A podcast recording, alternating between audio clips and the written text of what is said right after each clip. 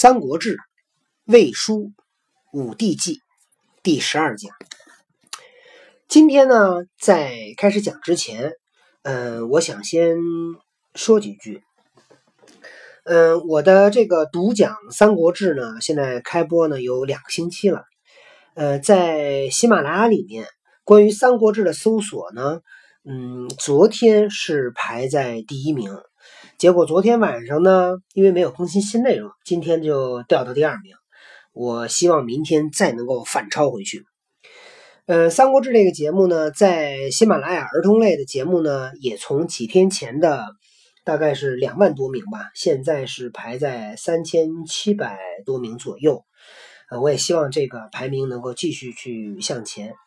那我自己也在想，为什么会是这样的？其实我也讲了蛮多的，比如说我在喜马拉雅里放了《三国演义》的故事，也放了《西游记》的故事，还有其他。稍等，那我自己是这么觉得，就是嗯，首先我呢不是一个历史老师，所以我不能像一个历史老师研究历史那样去讲。呃，但我觉得呢，可能是在这个市场里面讲《三国志》的人太少了。然后用我这种方法讲《三国志》的人呢，就少之又少。呃，我也不是一个语文老师，所以每次讲《三国志》之前呢，我都会花蛮多的时间去查阅相关的资料，去查字典认生字啊，去查它的翻译，去理解历史，包括看地图，包括一些相关的搜索。呃，为了把它讲好。那这样做呢？虽然我不是一个历史老师，我也不是语语文老师，但我其实也是一个教育培训的一个工作者，也是一个喜欢三国的人，更是一个喜欢给孩子讲故事的人。所以我希望通过讲《三国志》呢，嗯，可以让我自己的孩子，也可以让更多人的孩子，甚至让更多，也许是成年人，他没有机会接触，他喜欢三国，但他没有接触过三国的真实历史。呃，我希望用这种方法可以帮助我们去认识真正的历史，去学习一些古典的经典的文学。那么，如果你喜欢我讲的《三国志》，我非常诚恳的希望，嗯，你能把我讲的《三国志》呢推荐给更多的朋友去听。那也许因为你的推荐，会有更多的孩子因此喜欢上历史，喜欢上语文。那在这里呢，我也要谢谢大家对我的支持，也谢谢大家能够帮我。去把这一份呃努力分享给更多的人。好，那我在开始讲之前呢，先讲这么多。刚才我说请稍等是干嘛呢？是这个小萌跳跳，每次都是哭着喊着说点名点名，好吧，点名小萌跳跳。嗯，小萌跳跳。完了没来？今天来了一只羊，毛球。又来了一只羊。好吧，那就今天我给两只羊讲故事吧。注意听了啊！吕布袭刘备，取下邳，备来奔。程昱说公曰：“观刘备有雄才而甚得悉心，终不为人下，不如早图之。”公曰：“方今收英雄时也，杀一人而失天下之心，不可。”吕布呢，攻打刘备，把下邳给打下来了。刘备呢，来投奔曹操。程昱就跟曹操说：“说我看刘备这人啊，不简单，是个英雄，而且呢，他很得军心，士兵都跟他死心塌地的干。他早晚得自己得出头啊，他不会永远待在别人的手下。我建议你早早的把他收拾了算了。”曹操怎么说呢？曹操这个人呢，非常爱惜人才，然后他也非常懂得审时度势。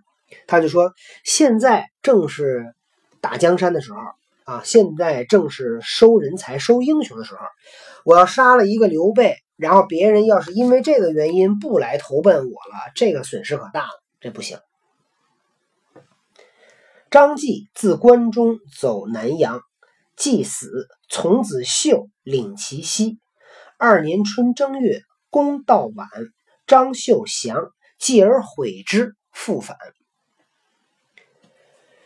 张继从关中去南阳，南阳是谁的地盘啊？袁术的地盘，估计是去投奔袁术，或者是跟袁术联合去了。张继呢死了，从子秀领其息。从子是什么意思呢？从子可不是过继来的孩子哈，是从父兄弟的孩子。什么叫从父兄弟呢？就相当于堂兄弟，对吧？比如说你叔叔、你大爷的孩子的孩子，就是你的从子。这个张继的从子呢叫张绣，张绣接替了张继的位置啊，带领张继的军队。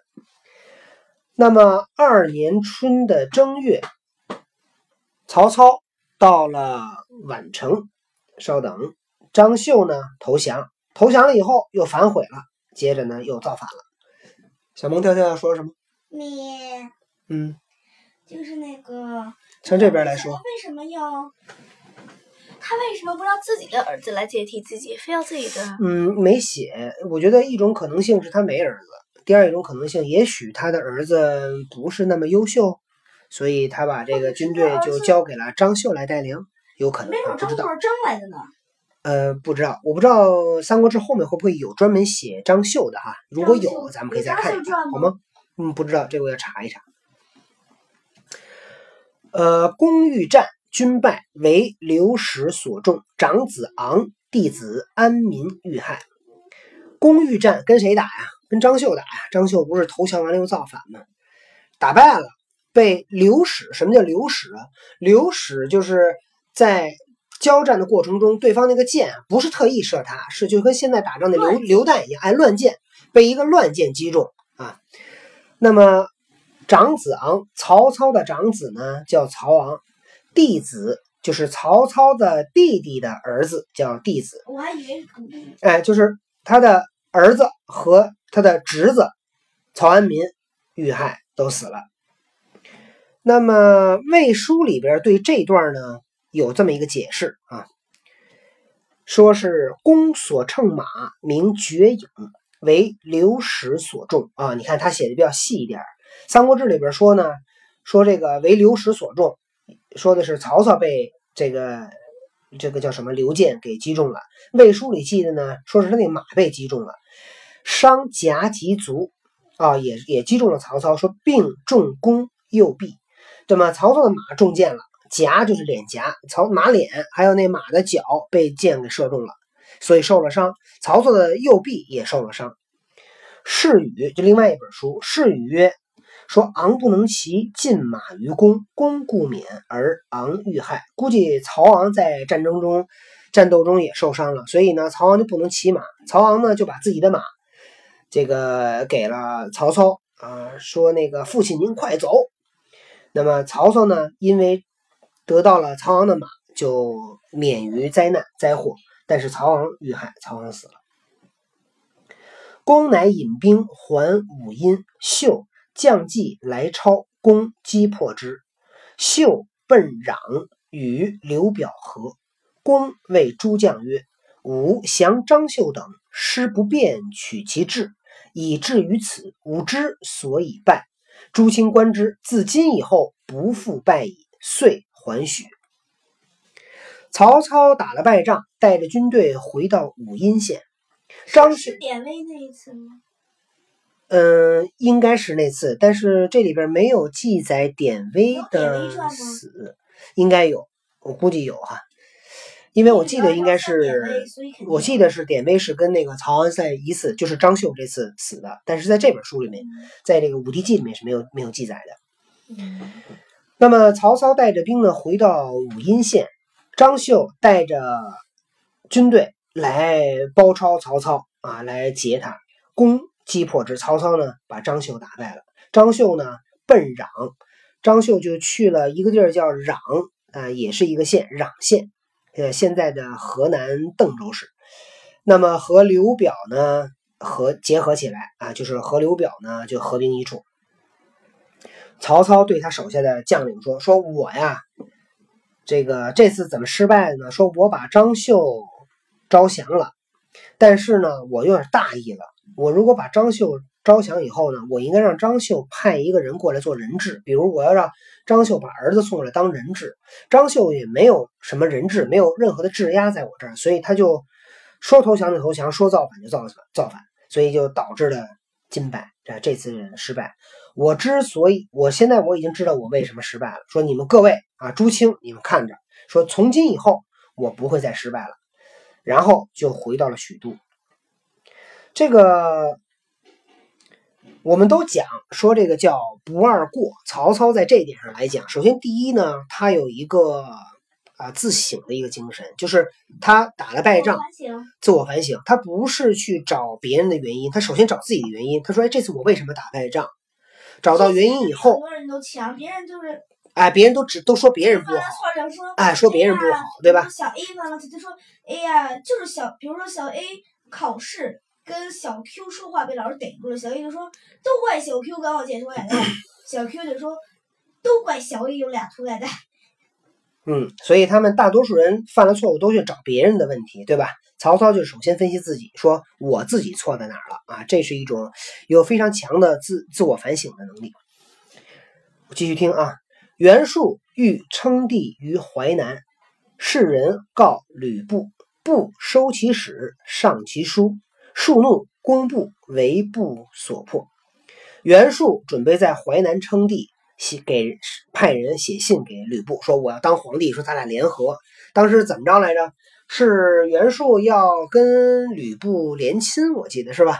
他想送了一堆东西，结果后来一件也没送到。哎，结果呢，吕布就把这个袁术的派来的使臣给扣下了。扣下来以后，把这个袁术这封信呢，就上交给了曹操了，上交给朝廷，因为。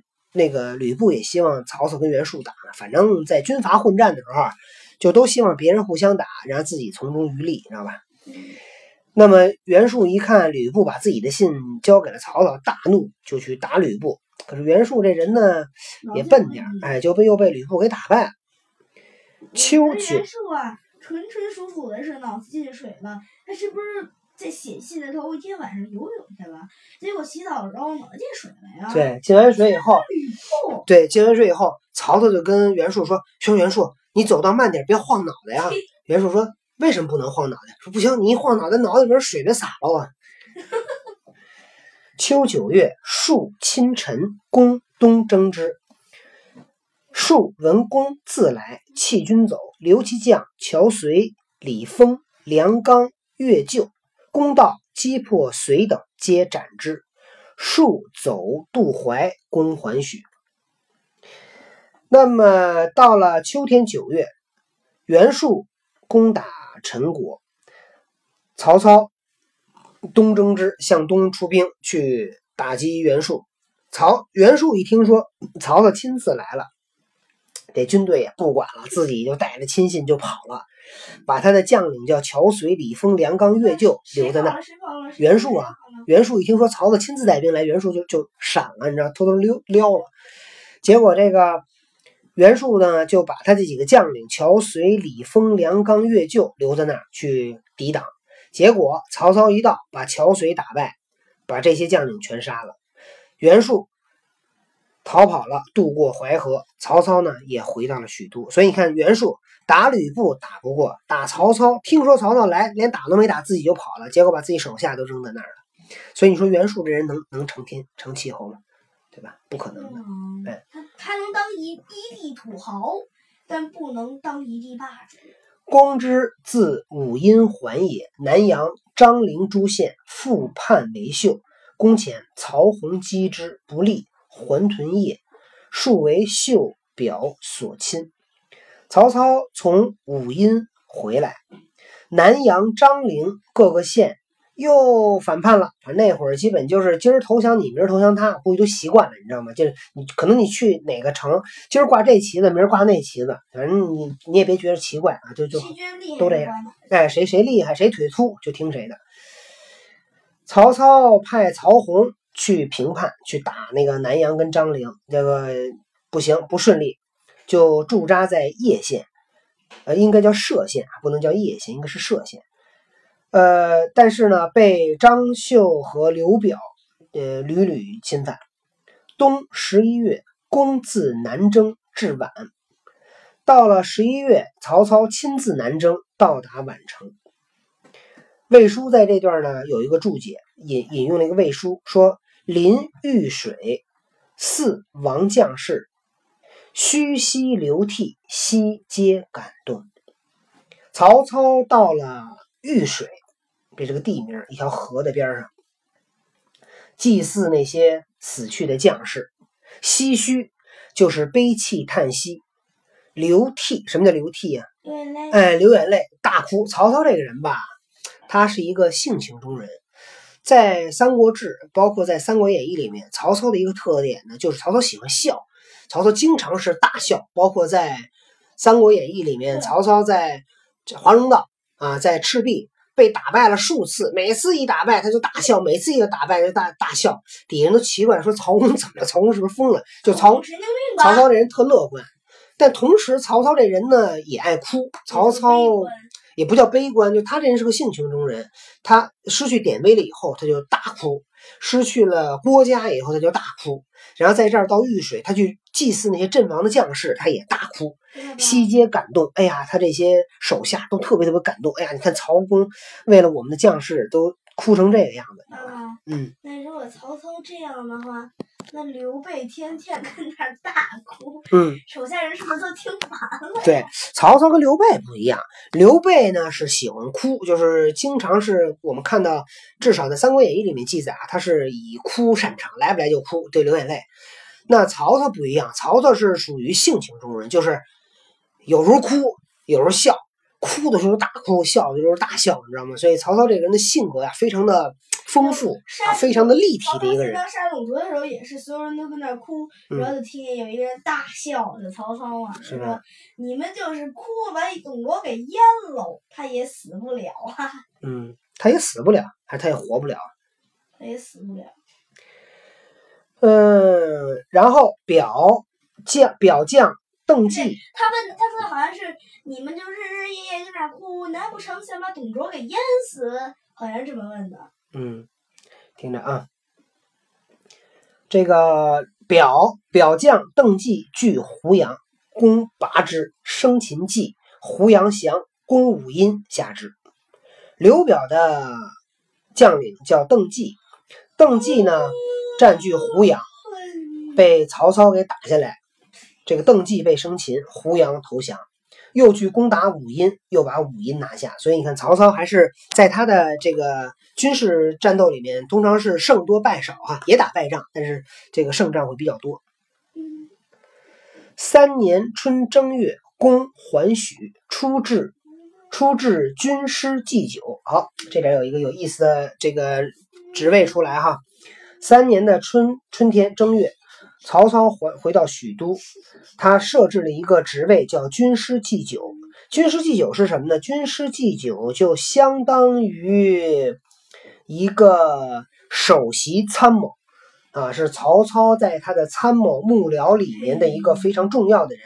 曹操给谁安排了军师祭酒这个职位呢？猜一下，是曹操很喜欢的一个人，一个军师。郭嘉对，是郭嘉。曹操初见郭嘉，格外欣赏，特辟此位，礼遇超过前任。因为曹操对郭嘉是非常非常欣赏的啊。当然可惜，郭嘉死特别早。哎，郭嘉死的时候比较年轻。如果郭嘉要是不死，三十多岁死的，郭嘉要是不死，这个诸葛亮的地位能不能像那么高，这事儿就不好说了啊。三月。攻围张绣于壤，下五月，刘表遣兵救绣，以绝军后。到了三月，曹操围困张绣在壤。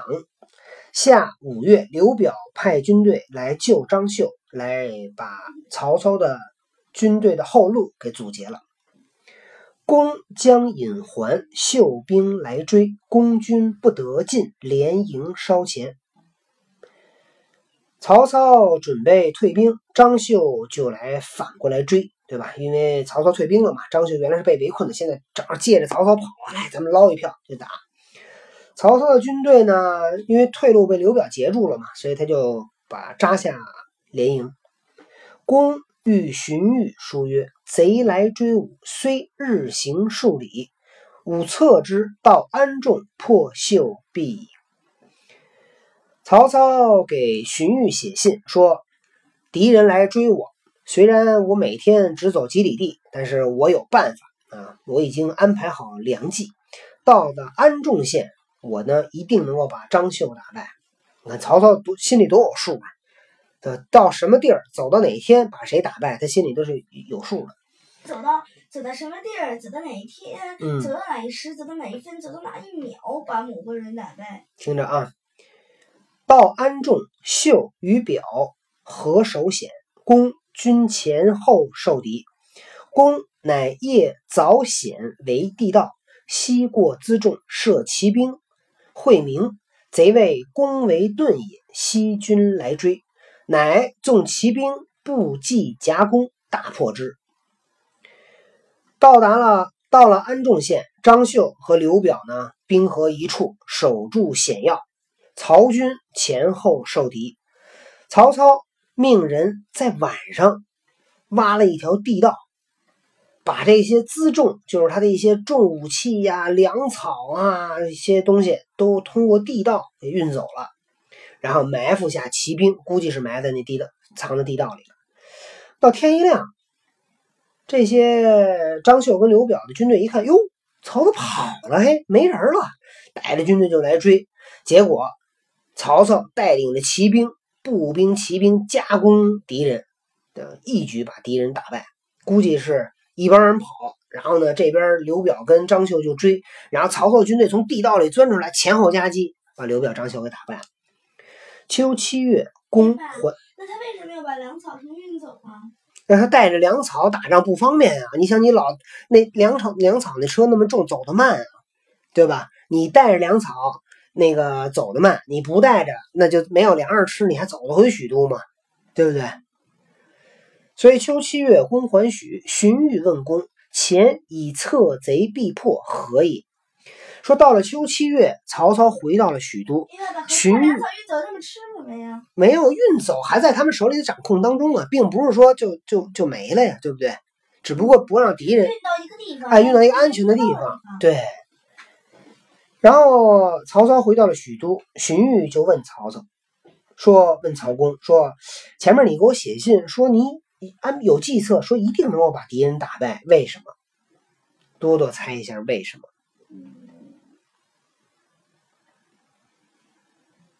能猜得着吗？曹操怎么说的？